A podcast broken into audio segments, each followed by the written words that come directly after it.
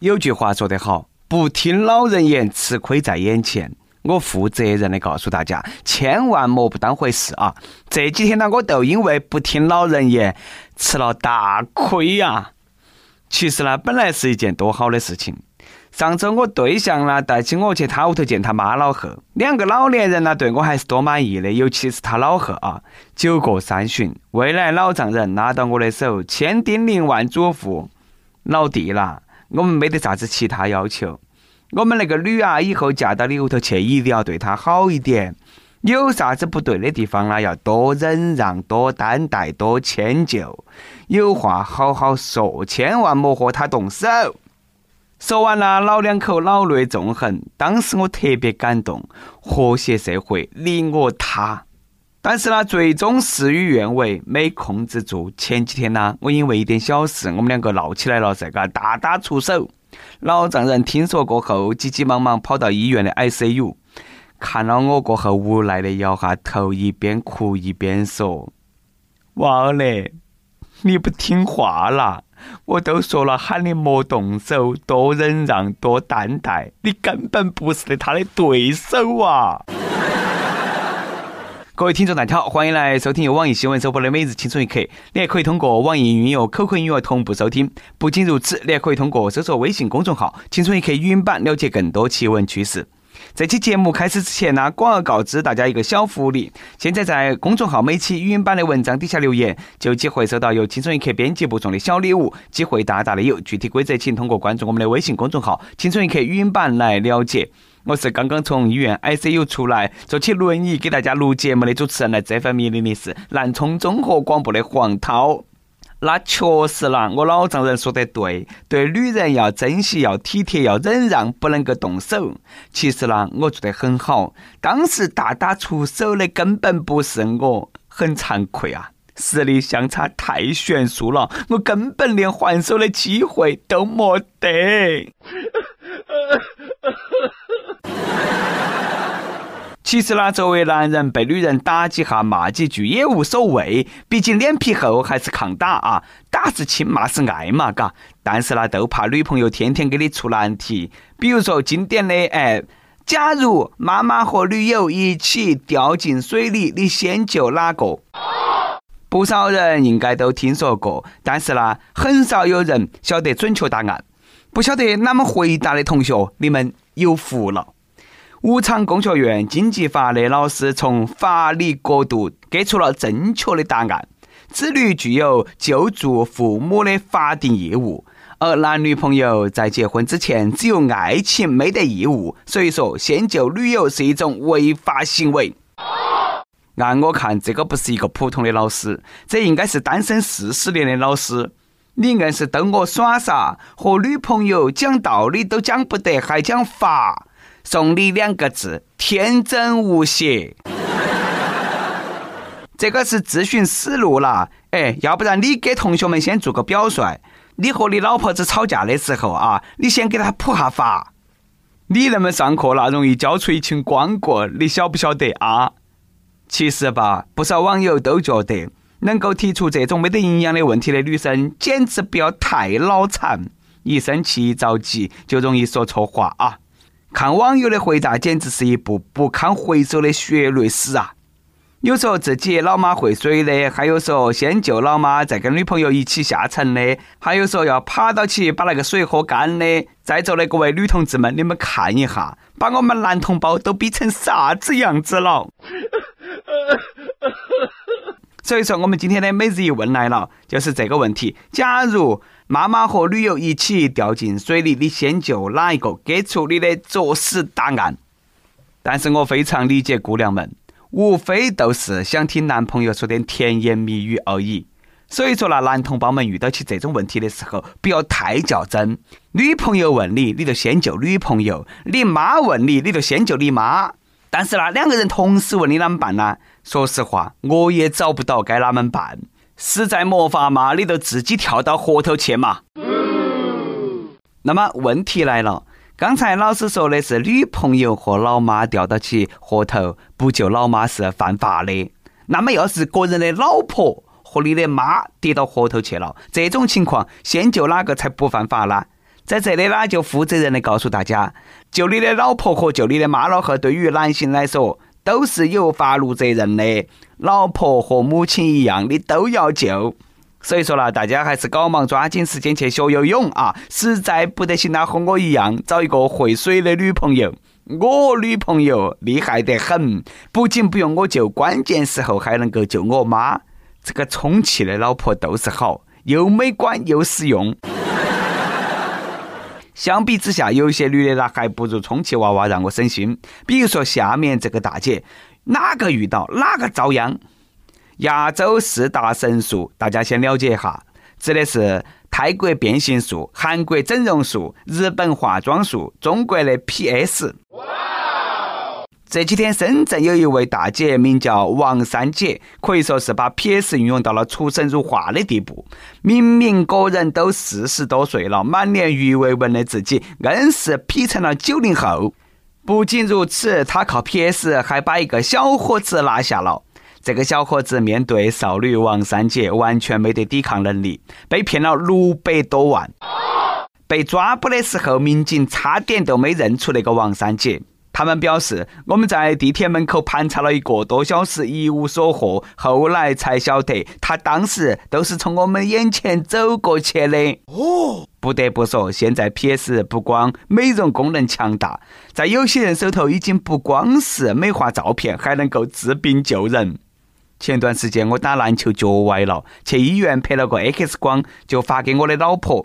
我心想嘛，哎，让她心痛下我嘛，就给她说：“亲爱的，刚才不小心把脚崴了，你看我那个片子，骨头都裂缝了。”哪晓得没过几分钟，他就把照片给我发过来了。他说：“没得关系，我已经用 PS 把你开裂的地方修好了，还加了滤镜，是不是感觉美美哒？” 哎呀，真的是一个大写的福气呀！不过呢，还是要说哈王三姐啊，你有那个技术，你还骗啥子钱嘛？对于女性来说，哎，这个是刚需呀，开个 PS 培训班稳赚不赔。而且我觉得将来找这样的老婆呢，也不吃亏，娶回家相当于娶了两个，嘎，哪们都是赚了。同样是女人，同样是靠脸吃饭，下面这个比王三姐差了不止一个档次啊！前几天，云南丽江街上出现了一个红衣女子，以本人貌美如花，所以不想上班，在此乞讨为由啊乞讨，突然就成了丽江网红。但是看了本尊的照片过后，大家纷纷表示，她的漂亮程度实在对不起她那个文案啦。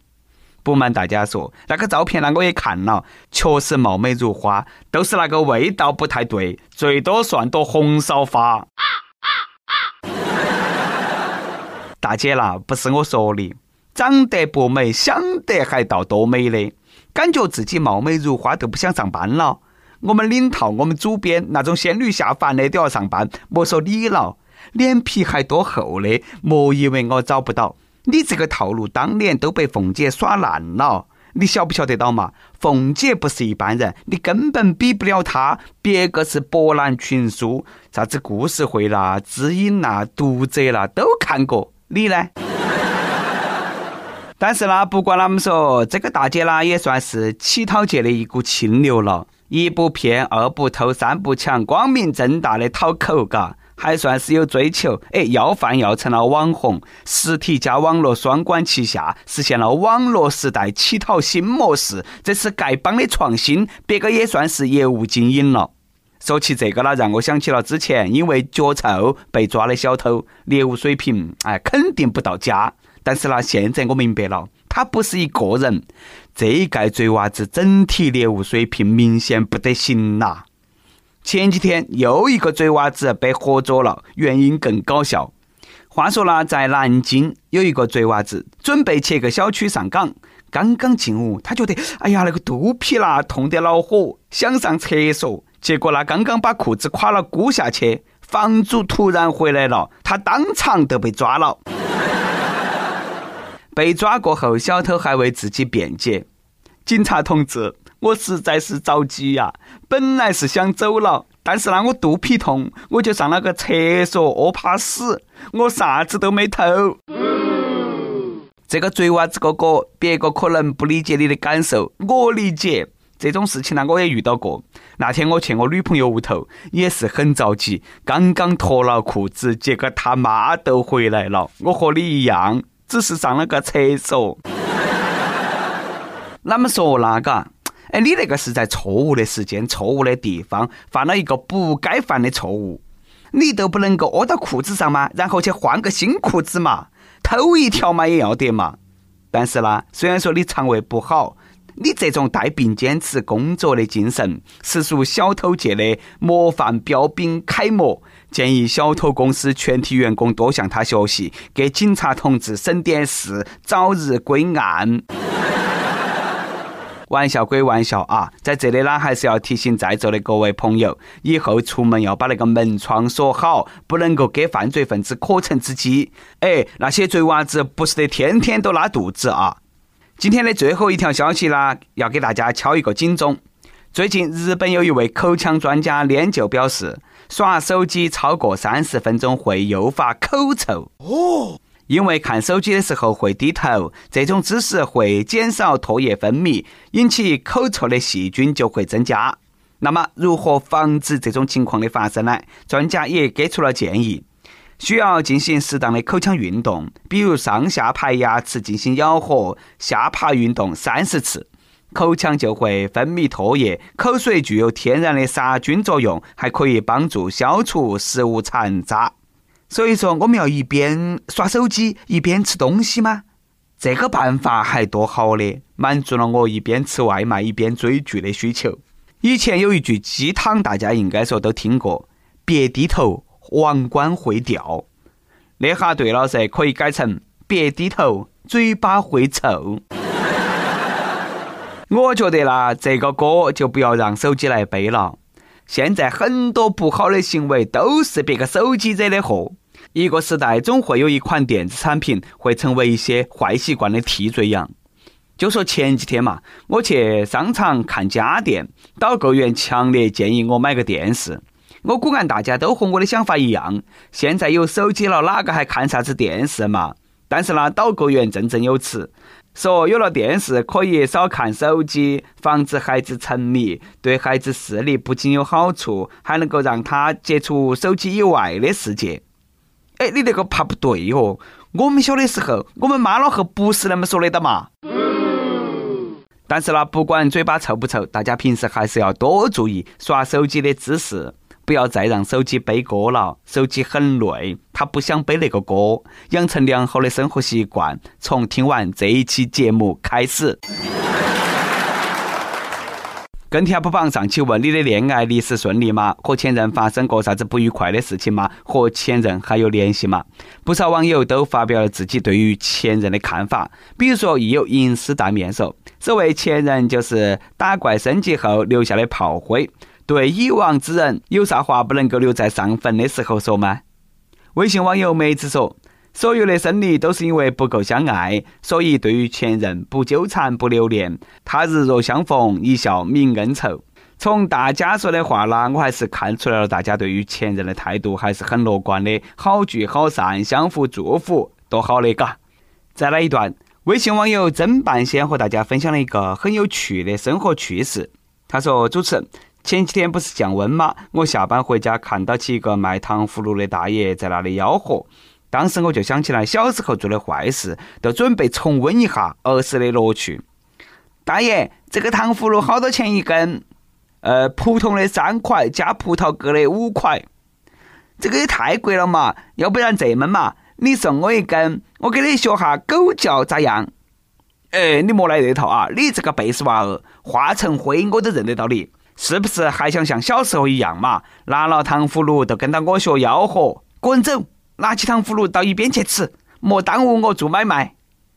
一首歌的时间，亦有七月上点首歌，他说偶然的机会听到了轻松一刻，然后加班时间就完美了，活学活用的段子完美到爆。听了半个月了，第一次评论，想点一首最喜欢的七月上，送给正在努力挣钱的九零后单身狗的自己，希望成全，一定要每天逗我笑。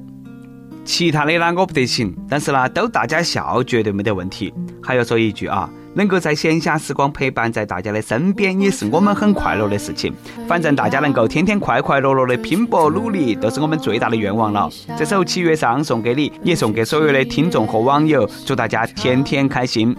有电台主播想用当地原汁原味的方言播《青春一刻》，并在网易和地方电台同步播出吗？请联系每日青春一刻工作室，将你的简介和录音小样发到其 i love 区 at 幺六三点 com。以上就是我们今天的网易青春一刻，你有啥子话想说，可以到跟帖评论里去呼唤主编曲艺和本期小编包包包小姐。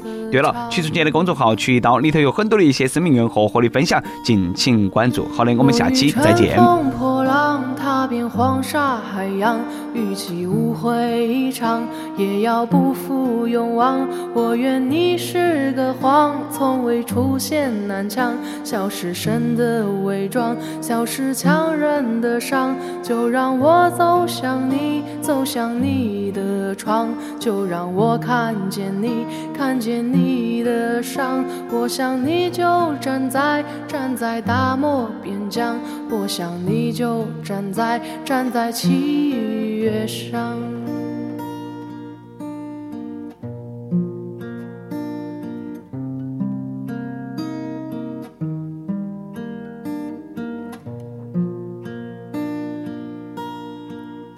我化尘埃飞扬，追寻赤裸逆翔，奔去七月心肠。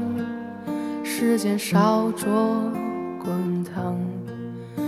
回忆撕回想，路上行走匆忙，难能可贵世上，散播留香磁场。我欲乘风破浪，踏遍黄沙海洋，与其误会一场，也要不负勇往。我愿你是个谎，从未出现南墙，笑是神的伪装，笑是强忍的伤。就让我走向你，走向你的窗，就让我看见你，看见你的伤。我想你就站在站在大漠边疆。我想你就站在站在七月上。